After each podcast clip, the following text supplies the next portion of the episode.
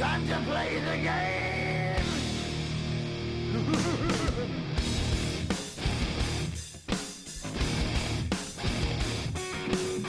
3, 2, 1, va. Bienvenidos al podcast de Yair Power Coach. Yo soy Yair Ewe, entrenador de fuerza y preparador físico. Este capítulo se trata de uno de los pilares del rendimiento humano y es un tema que me encanta porque es el rubro donde me desempeño y aboco mi vida a él, el movimiento. Para empezar, les voy a presentar los pilares del rendimiento para que sepan de qué estamos hablando y de ahí vamos a ir desarrollando el pilar del que vamos a hablar hoy, ¿no? Como les comenté, es el movimiento. Empecemos. Los pilares del rendimiento humano son la alimentación, el movimiento, la mentalidad y la recuperación. Si desglosamos cada uno, estaríamos hablando que dentro de la alimentación está la nutrición y la suplementación, dentro del movimiento está el entrenamiento, la movilidad, actividades de ocio, que sea actividad física, estiramientos, etc. Dentro de lo que es mentalidad, algunas cosas que podemos tocar es estrategias para mejorar la mentalidad, el rendimiento, psicología, hábitos, etc. Y en cuanto a la recuperación, tenemos el descanso y tenemos la fisioterapia o kinesiología. Hoy vamos a tocar el pilar del movimiento, el cual me especializo. Hablaremos sobre qué puedes hacer para mejorar tu rendimiento físico, qué tipos de entrenamientos hay y tocaremos el movimiento como matriz esencial de la salud. Súper importante el movimiento para mantenernos saludable y sobre todo para sobrevivir, ya lo vamos a entender. Para empezar, hay que entender que el movimiento es lo principal para la salud y tiene un papel fundamental en nuestra vida, porque gracias al movimiento sobrevivimos. La forma de sobrevivir de nuestro sistema nervioso, nuestro cerebro, es a través del movimiento. La función de nuestro sistema nervioso, nuestro cerebro, entre otras, es la supervivencia. Y lo hace a través del movimiento. Hay que entender y tener eso claro. Lamentablemente, cuando hablamos de movimiento, actualmente hoy el movimiento es una opción, es opcional, ¿no? Las personas pueden vivir sin movimiento, ya que hoy digamos, con un clic puedes hacer todo, literal, hay trabajos desde casa, comida desde casa, no sé, hay un montón de actividades que se hacen desde casa, entonces cada vez nos movemos menos. Por eso digo que el movimiento es algo opcional. Y eso finalmente va a traer grandes consecuencias en la salud de las personas, que ya lo estamos viendo, ¿no? Eh, vemos personas con poca capacidad de movimiento, dificultad para realizar movimientos, con diversas enfermedades crónicas, eh, personas con obesidad, aumentada la obesidad incluso en niños, eh, diversas compensaciones tienen las personas, mala postura, el patrón respiratorio modificado, un patrón respiratorio disfuncional, en el cual no están respirando de manera adecuada y están eh, compensando su respiración utilizando otro tipo de músculos. Al final eso crea una sobrecarga, con el tiempo una compensación y digamos que disminuyen su rendimiento a nivel cerebro y físico por la mala respiración, ¿no? Incluso modifica la postura. Y a nivel fisiológico también. Esto también trae que disminuya su capacidad cardiovascular en las personas y la calidad de sueño que ya se sabe que es paupérrima, ¿no? O sea, no hay una recuperación de calidad hoy por hoy en las personas. Y muchas otras cosas que ya no tocaremos acá, iremos tocando en otros capítulos mientras abordemos otros temas, que son las consecuencias de, digamos, del sedentarismo, ¿no? Hoy por hoy.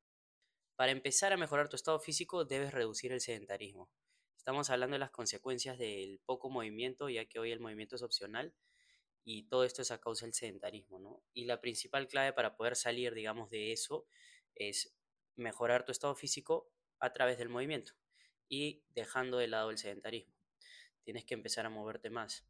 Una buena estrategia es moverte más durante el día, ya que esto va a sumar mucho más que entrenar dos veces por semana, una o dos horas, y puedes invertir poco tiempo, ¿no? O sea, durante el día puedes moverte mucho más en diversas actividades de tu día a día, en la casa, en la oficina, en la calle, etcétera, yendo a comprar a pie.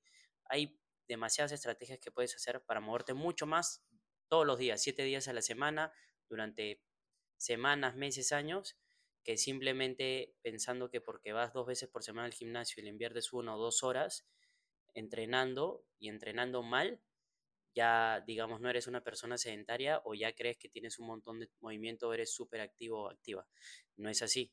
De hecho, un entrenador en el cual me he capacitado con muchos cursos y sigo, Ariel Couseiro, menciona dos cosas, ¿no? Que el movimiento es el nuevo tabaquismo Y la otra que menciona es que personas que se mueven nada durante el día, pero van al gimnasio tres a cuatro veces por semana, una o dos horas, no dejan de ser sedentarios, simplemente son unos sedentarios que entrenan, ¿no?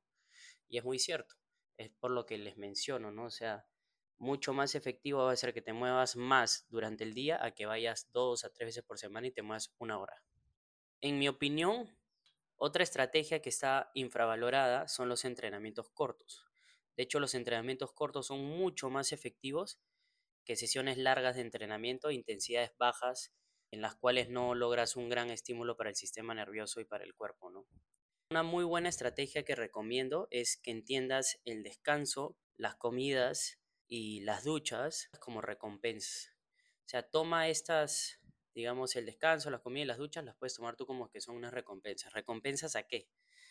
Para conseguir, digamos, ducharte, descansar o comer, tienes que ganártelo. Y la manera, o sea, o la moneda de, de cambio con la cual pagas, digamos, para conseguir estas recompensas, es el movimiento.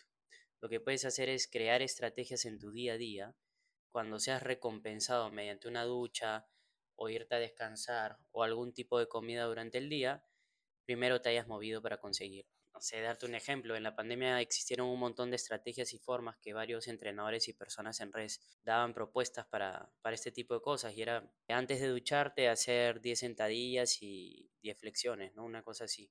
De hecho, ahora te voy a comentar una estrategia más concreta dándote ejemplos con números y ejercicios para que tengas una idea, un ejemplo. El ejemplo que te doy es el siguiente. Realizar 10 flexiones y 20 sentadillas antes de cada comida y antes de cada ducha durante los 7 días de la semana sumará mucho más trabajo al final que ir un par de horas al gimnasio.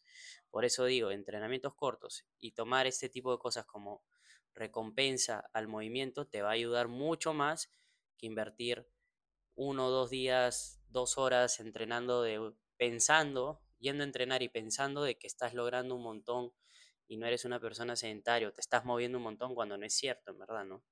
Y acá te voy a dar el ejemplo con números exactos. 10 flexiones antes de cada comida, si tienes tres comidas al día, son 30 flexiones al día. Y si lo realizas los 7 días de la semana, tendrás 210 flexiones a la semana. He hecho el cálculo exacto de cuántas flexiones tendrías a la semana si tú realizas simplemente 10 flexiones antes de cada comida y solo tienes 3 comidas al día. Entonces, 10 flexiones es algo súper fácil de hacer y no necesariamente tienen que ser en el piso, las puedes hacer en base al nivel que tú tengas. Las puedes hacer eh, parado o parada, ¿no? En un muro, en la ventana, en la mesa, eh, con sillas, en el piso apoyando las rodillas. Eh, simplemente hacer 10 flexiones antes de cada comida, antes de cada ducha, ¿no? Quizás antes de dormir no, pero antes de dormir puedes hacer poco de movilidad, flexibilidad, acompañado de alguna meditación, de trabajo de respiración como entrenamiento, también de conciencia en cuanto a la respiración y reeducando el patrón respiratorio es un entrenamiento también. Y lo mismo puedes realizar con distintos movimientos y ejercicios, no solo de fuerza, sino movilidad, flexibilidad como lo estaba mencionando, utilizando algún implemento también lo puedes hacer, ¿no? Si ya te parece muy fácil hacer 10 flexiones con tu peso corporal, puedes usar algo, ¿no? No necesariamente flexiones, puedes hacer sentadillas o, uff, toda la variedad de movimientos que existen, ¿no? En esta estrategia la variedad y creatividad te ayudarán a darle adherencia a este hábito de todas maneras. Y con el tiempo vas a mejorar tu salud y tu estado físico. O sea, con el ejemplo que te puse, 210 flexiones a la semana, 30 flexiones al día, por darte un ejemplo, es un montón a la semana y con a los meses y al año es un montón. O sea, haciendo un cálculo de matemáticas simples es un montón y lo puedes hacer. Puedes agarrar un calendario, puedes poner lunes, miércoles y viernes hago flexiones, martes, jueves y sábado sentadillas y lo realizas antes cada comida. Ya con el tiempo puedes hacer, y algo que yo hice en la pandemia, ponía cartelitos para no olvidarme. Y era cada vez que iba al baño, por ejemplo, salía del baño y me hacía 20 sentadillas. Un ejemplo, ¿no? Cada vez que iba a comer, 10 flexiones. Y así me mantenía en movimiento, ¿no? Ya que estábamos encerrados, no nos movíamos mucho y la manera de moverme era esa. Tenía que hacer ese tipo de estrategias para no mantenerme sedentario. Hoy existen distintas formas de entrenamiento y movimiento y hay tanta variedad en el mercado que puedes elegir cuál te gusta, cuál te aporta más a tu salud. Eso ya entra en un tema de gustos, de cuánta información hayas buscado tú al respecto, de qué hayas probado, qué experiencia tengas o qué te han comentado. Hoy hay información por todos lados, puedes buscar por todos lados también qué tipo de entrenamientos, movimientos te gustan más, puedes probar un tiempo uno y después otro. Y bueno, por darte algunos ejemplos, hoy por hoy tenemos CrossFit, entrenamientos funcionales, que ya hablaré de estos sistemas de entrenamiento enlatados en otro podcast, ¿no? Me parece súper importante entenderlos y opinar al respecto desde una posición de respeto y desde una opinión humilde, digamos. Eh, de ahí tenemos yoga, power yoga, pilates, entrenamientos de fuerza con peso corporal o entrenamientos con implementos. Tenemos deportes de manera recreativa, hablo, ¿no? Eh, tenemos Animal Flow, que se puso muy de moda hace unos años. Hoy por hoy está de moda los club bells y los steel mace, ¿no? que son las clavas y los mazos de, de, hierro, que se pueden hacer ejercicios rotacionales. En los gimnasios hay clases de zumba, clases de baile, cycling, etc. Entonces, todo eso son entrenamientos y hay variedad, hay para todos, hay clases grupales, entrenamientos personalizados si quieres de manera individual, hay semi personalizados que son entre dos a tres personas, hay un montón de cosas. Ya depende qué es lo que a ti te, te sume más a la salud, al estado físico y sobre todo que se adhiera a tu vida y que te guste realmente para que no lo dejes al mes o a los dos meses porque simplemente no consigues un resultado. Entendiendo que los resultados llegan con el tiempo y no solo que cuando tú te metes a hacer una actividad de buscar un resultado concreto, sino entender que es una actividad que la puedes sumar a tu vida, ¿no? Puede lograr ser un nuevo hábito en el cual puedas cambiar tu vida y puedas volverte más activo, puedas volverte más activa, puedas adherirte a esa actividad que te guste realmente porque la has elegido y con el tiempo puedas seguir realizándola. Además de todos los ejemplos de entrenamientos que te di hoy por hoy, que hay muchos más, Existen protocolos de entrenamiento utilizados que pueden servirte para optimizar la intensidad y duración de tus entrenamientos, como el EMOM, el AMRAP, eh, los entrenamientos HITS que se pusieron de moda, ¿no? Eh, hay Tabata, hay SIT, HIT, HIFT. Uy, hay todos los nombres sabios y por haber en inglés que son protocolos de entrenamiento, son estrategias las cuales pueden modificar o pueden regular la intensidad y la duración de los entrenamientos y están muy buenas para entrenar. Si tienes poco tiempo, muchas de estas estrategias te pueden servir y son estrategias en las cuales vas a meter intensidades de medianas a altas y entonces te van a sumar mucho al tema de cuánto estímulo le das a tu cuerpo y a tu sistema, ¿no? A tu sistema nervioso. Las que más sucio recomiendo por su simplicidad son Tabata, EMOM, AMRAP y HIT. Me gustaría hablar de cada uno de estos protocolos de entrenamiento, pero se va a extender mucho el tiempo del capítulo, del podcast, entonces ya haré otro en el cual voy a hablar de estos protocolos y estrategias de entrenamiento que recomiendo y ya voy a desglosar de qué se trata cada uno, cuánto tiempo, eh, qué ejercicios va para cada uno según nivel y qué recomiendo en cuanto a ejercicios o movimientos para cada uno. También lo puedo desarrollar en algún capítulo. De hecho, lo voy a hacer y me gustaría para que tengan más herramientas para poder entrenar y moverse, ¿no? Como les comenté, estas estrategias o protocolos son súper interesantes cuando tienes poco tiempo o también cuando quieres realizar otro tipo de entrenamiento de alta intensidad. Y otras recomendaciones que les puedo dar para moverse más durante el día son que puedes dividir entre 3 a 2 bloques de caminata diaria, que las puedes hacer por tiempo o distancia e ir progresando en cantidad de pasos o velocidad de los mismos. ¿A qué voy con esto? Que tú puedes empezar dos o tres veces al día, saliendo 10 minutos cada vez que sales, entre 2 a 3 sería 20 minutos o 30 minutos en un día que metes de caminata. Eso es si es por tiempo. Ahora, si es por distancia, puedes agarrar una distancia determinada porque vives en un lugar o puedes ir a, no sé, a una pista de atletismo en la cual empiezas de 100 en 100, de 100 metros en 100 metros o los 400 metros, por dar un ejemplo, ¿no? O tienes una ruta marcada y dices voy a caminar un kilómetro diario ejemplo. Es así, puedes ir progresando en cuanto a distancia, en cuanto a tiempo, empiezas con 10, vas avanzando hasta que llegues 20, 30 en cada caminata. O lo que puedes hacer también es ir modificando la velocidad de la caminata. ¿no? De del punto A al punto B en cuanto a distancia lo hacías en 10 minutos, bueno, aumentar la velocidad poco a poco de tal manera que lo hagas en 5. Además recomiendo utilizar escaleras para subir o bajar de un piso al otro, usar bicicleta para desplazamientos a cortas o medianas distancias y también de manera recreativa, ¿no? Si puedes quedar con personas para eh, ir a dar un paseo en bicicleta, sería buenísimo. Y otra forma de agarrarle el gusto a realizar más actividades es quedar con familiares o amigos para que puedas pasear, verse, conversar, ¿no? compartir. Compartir buenos hábitos siempre será buena forma de relacionarse y promover salud. Y finalmente, ya te hablé de los beneficios que tiene el entrenamiento de fuerza para la salud y cómo entrenar la fuerza en el episodio 2 del podcast. Te invito a que lo escuches para que tengas una base para iniciar en el entrenamiento, sepas qué estás haciendo y de qué se trata el entrenamiento de fuerza, qué beneficios tiene. Y como te digo, ahí te doy las recomendaciones necesarias para que empieces a hacer o si ya entrenas, cómo mejorar en tus entrenamientos de fuerza.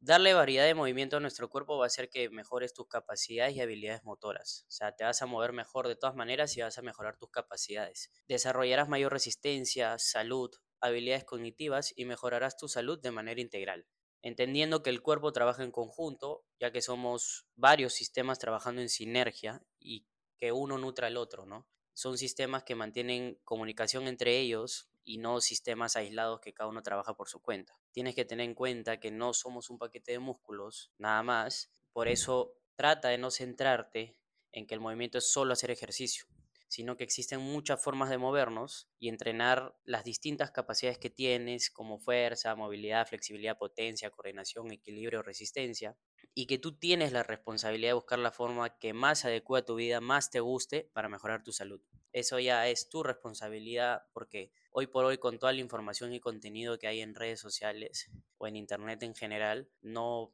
pueden seguir pensando que solamente entrenar en el gimnasio para ser musculoso o perder grasa es la única forma o la única actividad que existe para entrenar o moverte. Existen miles hoy. Ya te di ejemplos antes y también que entiendas que no es la única forma de moverte ni es la única capacidad o habilidad que tienes que desarrollar. Existen un montón y hay varios tipos de entrenamiento que desarrollan distintas capacidades. No puede ser que solo se entrene con el fin de ser más musculoso o perder grasa para tener el cuerpo de verano y están dejando de lado todas las capacidades que existen. Un ser humano tiene que ser lo suficientemente potente para poder moverse en su día a día, poder reaccionar, tiene que ser resistente, tiene que tener la suficiente fuerza, destreza para moverse, saltar, agacharse, colgarse y hoy por hoy se, las personas pues sufren, tienen agarre débiles, ¿no? Se le fatigan rápido los antebrazos o las manos, eh, le duelen las articulaciones, tienen mala postura, no pueden mantener posturas, incluso parados, tienen que sentarse todo el tiempo, le duelen los pies y están mucho tiempo parado y piensan que estar mucho tiempo parado es malo para la salud y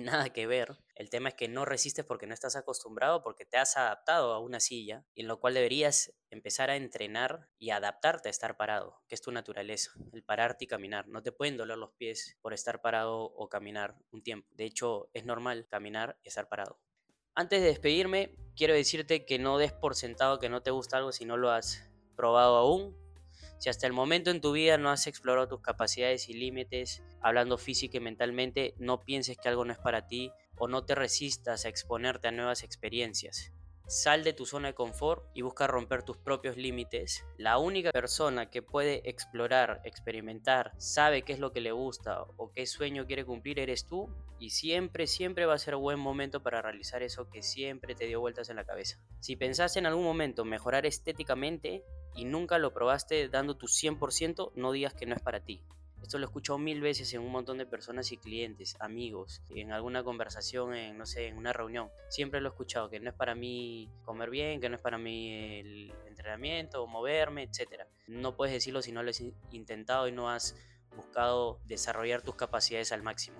Si pensaste en algún momento mejorar estéticamente y nunca lo probaste dando tu 100%, no digas que no es para ti. Lo mismo si quisiste competir en un torneo de natación, tenis, maratón, eh, fútbol, etcétera, y nunca te metiste en una preparación real de competencia, así sea de manera amateur, pero para competir, no digas que no es para ti. O sea, no te has puesto a prueba y no has llevado tus capacidades, digamos, al límite. Entonces, todavía no puedes decir que es para ti. Por eso te digo que te des la oportunidad de experimentar y llevar al límite tus capacidades, tanto a nivel mental como físico.